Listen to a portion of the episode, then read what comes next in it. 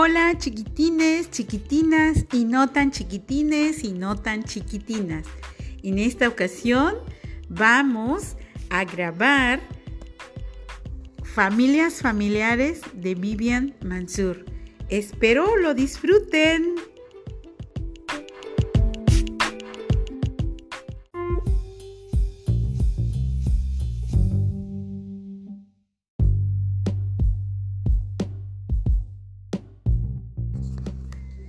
Capítulo 3. Basta. Ya no aguanto más. Quiero cambiar de familia, le confesé a mi mejor amigo Lorenzo. ¿Pero por qué? me preguntó intrigado. ¿Tuviste el ridículo que hizo el día de la convivencia? Bueno, no tuvieron mucha suerte, pero nadie la tuvo. Mi familia tampoco obtuvo un solo punto en toda la competencia. No me importan las estadísticas, estoy harto de mi familia. Voy a buscar otra que realmente me convenga. ¿Cómo encontrar a la familia perfecta? Necesitaría tiempo, dinero y libertad de movimientos. Se me ocurrió un plan. Les pedí a mis papás que durante las vacaciones de dos meses me dejaran ir a un campamento. Empaqué mis cosas, me despedí, pero nunca fui al campamento. En lugar de ello, me mudé a la casa de mi amigo Lorenzo. Tenía 60 largos días para llevar a cabo mi búsqueda. Lorenzo vivía en una casa muy lujosa, con un enorme jardín y siete perros. Esas eran las buenas noticias. Las malas era que todo lo que había en el interior de la casa era o muy costoso o muy frágil, o no debía ser tocado por los niños. A la mamá de Lorenzo, aunque era muy amable, le encantaba hablar por teléfono a tal grado que solo podías comunicarte con ella por medio de aparatos que había repartidos por toda la casa. Si querías saludarle, darle los buenos días o pedirle un permiso, tenía que ser telefónicamente. Por la noche, cuando el papá de Lorenzo quería decir algo, tomaba el teléfono junto al buró, marcaba y hablaba con ella. El papá de Lorenzo también tenía sus cosas si no encontraba el periódico, se ponía furioso. Si alguien movía alguna de sus cosas, se ponía furioso. Y si yo me le quedaba mirando, se ponía furioso.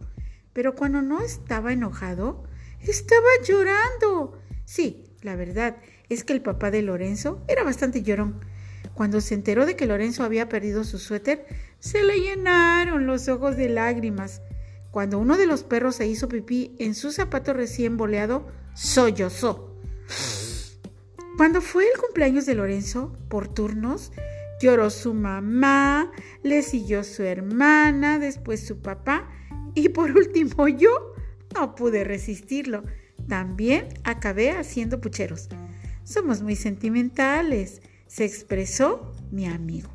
Lo dramático fue cuando entró un ladrón a la casa. Era un sábado por la noche. Lorenzo y yo jugábamos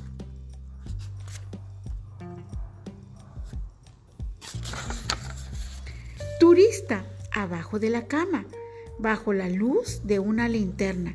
Oímos ruidos, pero creímos que eran los perros.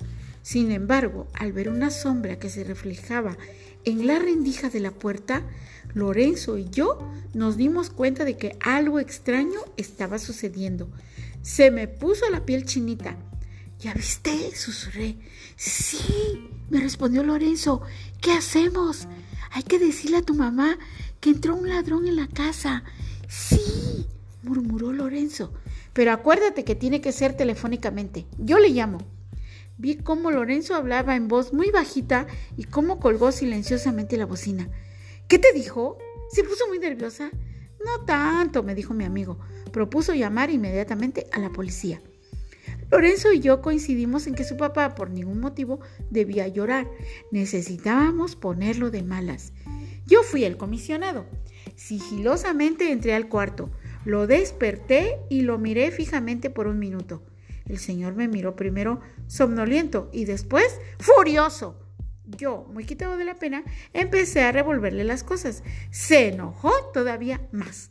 Por último, agarré sus pantuflas, las escupí y con un dedo les embarré la saliva, logrando un bonito efecto. Se paró de la cama y fuera de sí. Entonces rápidamente abrí la puerta del cuarto y entró el ladrón. Por fortuna el señor estaba tan enojado que con un par de golpes lo dejó fuera de combate al pobre ladrón. Después, cuando se percató de lo que había sucedido, el papá de Lorenzo, sí, se soltó a llorar. A mí me contagió y lo mismo hicieron los 12 policías que llegaron minutos después. A mí no me importaba que el papá de Lorenzo fuera el mismo. Tiempo, al mismo tiempo, lloró ni enojón, ni que su mamá solo pudiera comunicarse vía telefónica. Lo que no me gustaba nada era que todo el tiempo discutieran sobre el dinero. Por ejemplo, en los restaurantes no se fijaban en los platillos, sino en el precio. Esto cuesta carísimo. En una ocasión les pregunté qué tan divertidas habían sido sus vacaciones en Baja California. El viaje nos costó un dineral, me respondieron. ¿Pero qué tal estuvieron? Carísimas, contestaron sin titubear. Todos los objetos de, de la casa tenían pegadas las etiquetas con sus precios. Parecería que el papá y la mamá de Lorenzo llevaran la cuenta de lo que yo gastaba en la casa.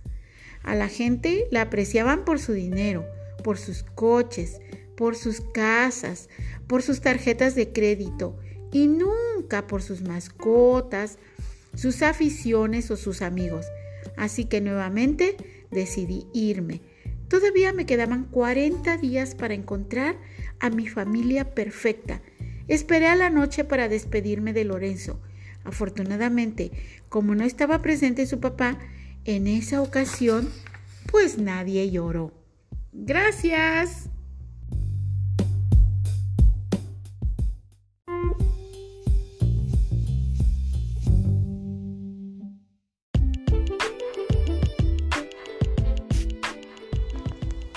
Bueno, espero les haya gustado Familias Familiares de Vivian Mansur. Y mañana, mañana continuaremos con otro capítulo. Y recuerden, para atrás y para tomar impulso.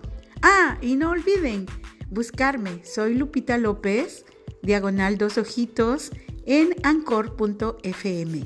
Hasta mañana.